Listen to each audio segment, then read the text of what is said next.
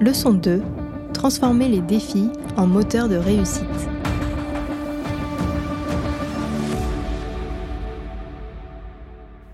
Adolescent, j'ai vraiment souhaité être pharmacien. J'aurais beaucoup de mal à expliquer aujourd'hui pourquoi, même je tiens, tu vas prendre un métier, sois pharmacien. Et très tôt, j'ai eu envie de travailler pour l'industrie pharmaceutique et de fabriquer des médicaments. C'est-à-dire de, concevoir comment on mettait les molécules entre elles. Et donc, quelque part, bah, le début de ma carrière, j'ai cherché un stage qui aille dans ce sens-là. Et donc, j'ai été euh, à la paillasse, dans un labo, euh, à faire des manips. Je trouvais ça euh, assez intéressant, avec peut-être deux grands chocs culturels, j'allais dire. C'est que sortant de cinq années de fac de pharma, alors oui, il y a les TP l'après-midi, mais globalement, c'est on apprend par cœur tout un tas de trucs en se disant peut-être que ça servira un jour. Quoi. C'est pas non plus. Je garde pas de la partie étudiante un épanouissement intellectuel euh, phénoménal. Et puis je me retrouve à la paillasse dans un labo euh, à maniper toute la journée, donc vraiment les, les, mains dans les prouvettes. Donc ça, ça a été un premier choc. Et puis là, il y en a eu un deuxième. Je disais tout à l'heure que j'étais quand même assez besogneux pour y arriver. Et là, je me suis aperçu bah, qu'il y a quand même un, trou dans le, dans le curriculum, c'est que en terminale, euh, mon proviseur de lycée m'avait convoqué en disant Thierry, logiquement, vous devriez avoir votre bac et pouvoir faire euh, les études de pharmacie comme vous le souhaitez, mais pour avoir bien le bac, je pense que ce serait bon que vous abandonniez l'anglais euh, parce que vous allez avoir zéro. Donc je vous dispense, dispense des cours. Et prenez donc espagnol première langue, vous le parlez à peu près correctement. Donc j'ai abandonné l'anglais à 17 ans. Puis BA25, euh, dans un labo scientifique international, j'ai eu un instant de solitude euh, assez élevé quand on m'a donné un paquet de six publications à lire et qu'il a fallu le dictionnaire pour chaque mot à peu près. Et donc, bah, le, besogneux a acheté ou s'est abonné à Vocable.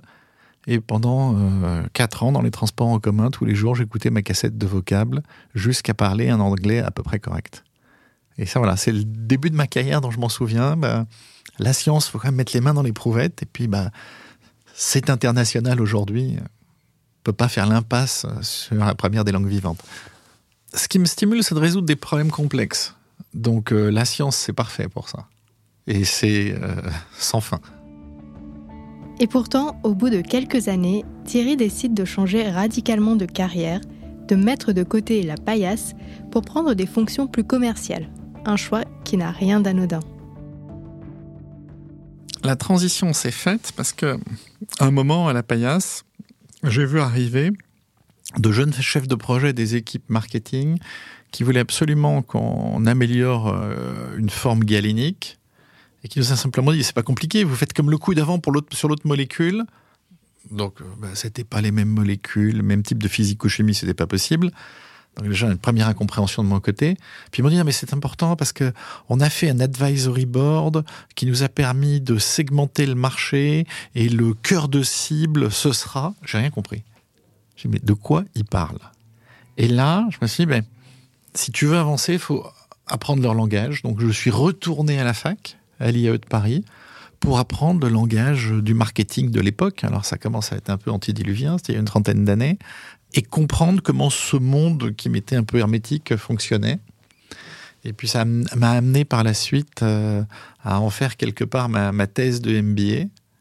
Comment faire travailler les équipes de développement avec les équipes de marketing qui derrière prendront le relais.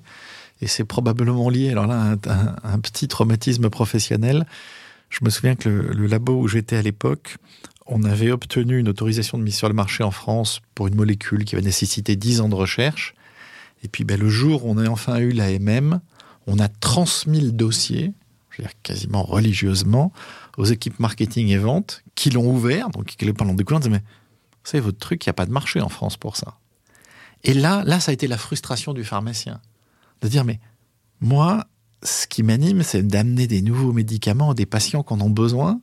Et là, on vient de perdre 10 ans pour un truc, on nous dit, bah, c'est quoi cette distraction? Et donc c'est ça qui m'a amené à vraiment m'intéresser, à faire quelque part le pont, à, mon niveau, entre les équipes de développement et, et les équipes qu'on appelait à l'époque marketing et vente.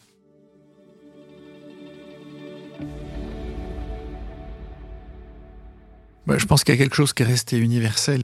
C'est comment on fait que les équipes travaillent et travaillent en synergie et que dans une entreprise, on, on, passe pas sa vie à construire des murs et des silos. On sait tous que les organisations complexes ont tendance à créer des silos et donc la première, une des premières leçons ou devoirs du manager, c'est de les abattre pour s'assurer que les équipes échangent, que les équipes communiquent. Et du moment où cette communication a lieu, là on peut avancer. Parce que mettre les, les différentes quelque part parties prenantes autour de la table, même si elles n'ont pas euh, le même avis, la même vision, ça va faire avancer à la résolution du problème. Après 15 ans de recherche et développement, de prendre le poste, en effet, directeur de cabinet pour le patron euh, de la pharma de mon groupe. Après 15 ans de recherche et développement, Thierry prend le poste de directeur de cabinet pour le patron de la pharma de son groupe. Un nouveau défi à relever qui ne lui fait pas peur. Le premier jour, je me souviens, j'ai euh, sais pas pourquoi la passation, ça devait se faire le, 2 ou le 3 janvier. Et donc, bah, j'étais tout excité de ce nouveau rôle. Et donc, bah, j'étais vraiment au bureau le 2 janvier, chose qui ne m'arrive jamais sinon. Donc, j'étais un peu seul au bureau, pour être honnête. Les autres se remettaient encore des festivités de la semaine d'avant. Et euh, ma secrétaire arrive et me dit, bah, écoute Thierry, vu que tu es là, c'est bien parce qu'il y a les auditeurs qui vont certifier les comptes. Et ils avaient l'habitude d'avoir une réunion avec ton prédécesseur pour faire l'évaluation euh, des risques et ce qu'on va mettre dans le report annuel, le reporting annuel. Euh, ils ont une demi-heure là, est-ce que tu les recevrais? Je dis bah oui, très volontiers. Et donc là, il arrive, il me dit, là, euh, est-ce que vous êtes d'accord avec nous que sur cette partie du portefeuille de molécules en développement, il y a ce niveau de risque? Donc ça, c'est un domaine que je connaissais. Je dis oui. et qu'est-ce que, comment est-ce qu'on va arbitrer euh, le risque de liquidité euh, qu'on a vu la, dévaluation au Venezuela? Pardon? Et là? Mais si, si, vous savez bien, il y, a des capitaux qui ont été bloqués au Venezuela. Comment vous allez J'avais aucune idée ni de l'impact que ça avait, ni de ce qu'on allait en faire. Et comme ça, ils m'ont sorti deux, trois risques totalement en dehors de ce qu'était ma zone de confort, et j'avais pas la moindre idée de quoi leur répondre. Donc j'ai dit, écoutez, on est le 2 janvier, je suis arrivé ce matin, laissez-moi prendre connaissance du dossier, et puis quoi, j'ai botté en touche, quoi. Euh, et là, je me suis dit, bah, tiens, finalement, après 15 ans dans la pharma, il y a encore beaucoup de choses à découvrir.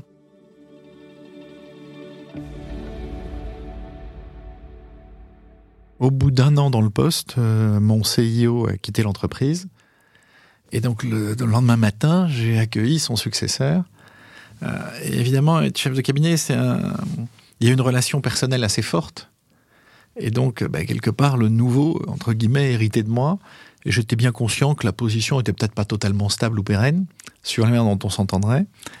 Et comme j'étais chargé d'organiser les activités du board, euh, je lui dis, ben, sachant que tu arrivais, euh, j'ai prévu que le board se réunisse jeudi pour que tu puisses rencontrer tous les membres du board. Il me dit, non, c'est très bien, parfait.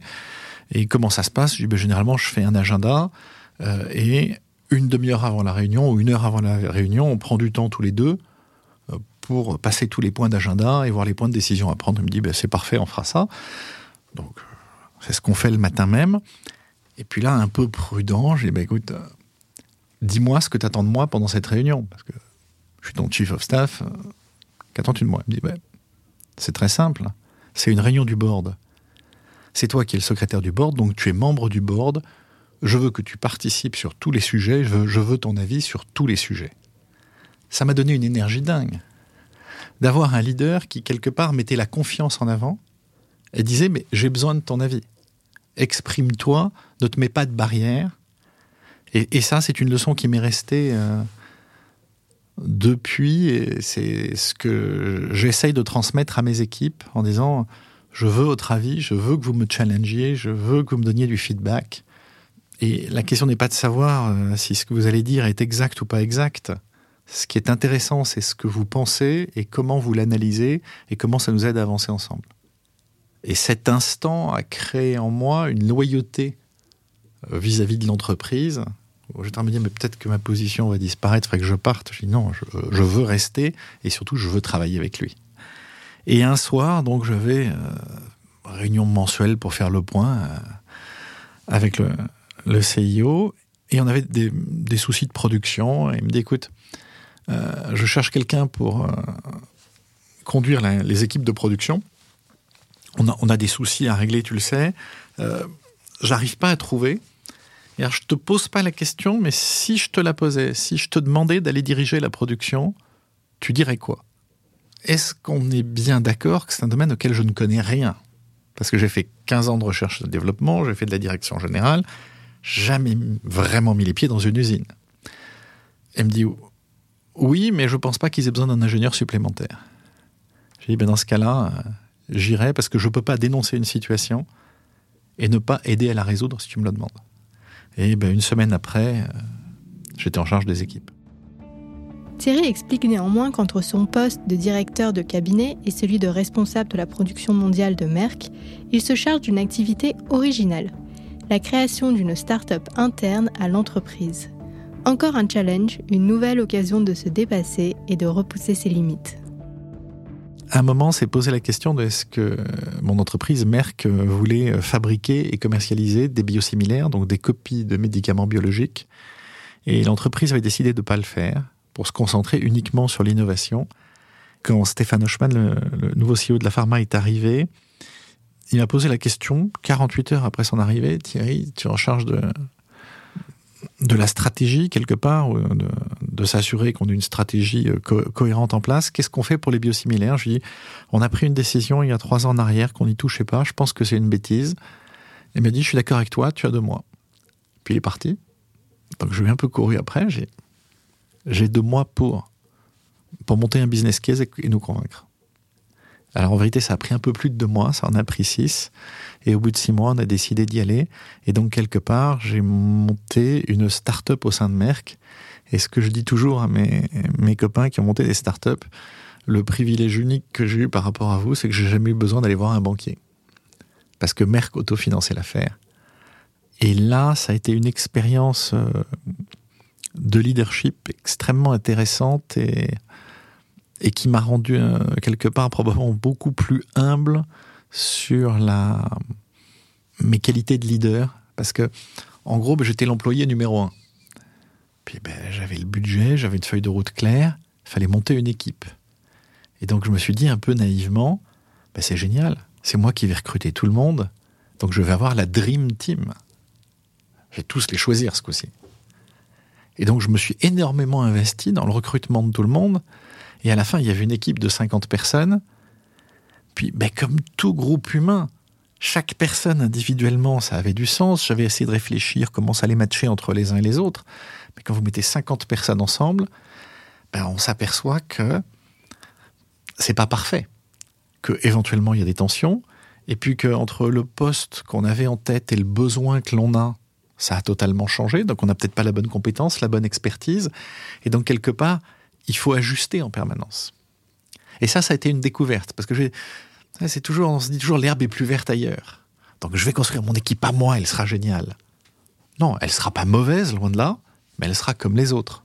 Et en recrutant quelqu'un, je suis pas spécialement meilleur que mon prédécesseur ou pire que mon successeur. Donc ça a été un apprentissage.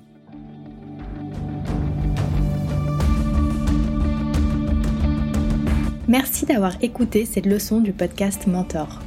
Ce podcast est produit par Medcheck Studio, le premier studio français spécialisé dans les podcasts santé. Pour continuer à suivre l'actualité du secteur de la santé et découvrir des portraits de décideurs, nous vous encourageons à faire un tour sur le site de Pharmaceutique. Si cet épisode vous a plu, n'oubliez pas d'en parler à vos amis, à votre famille ou à vos collègues. Nous pouvons tous apprendre et être inspirés par les grands leaders de la santé.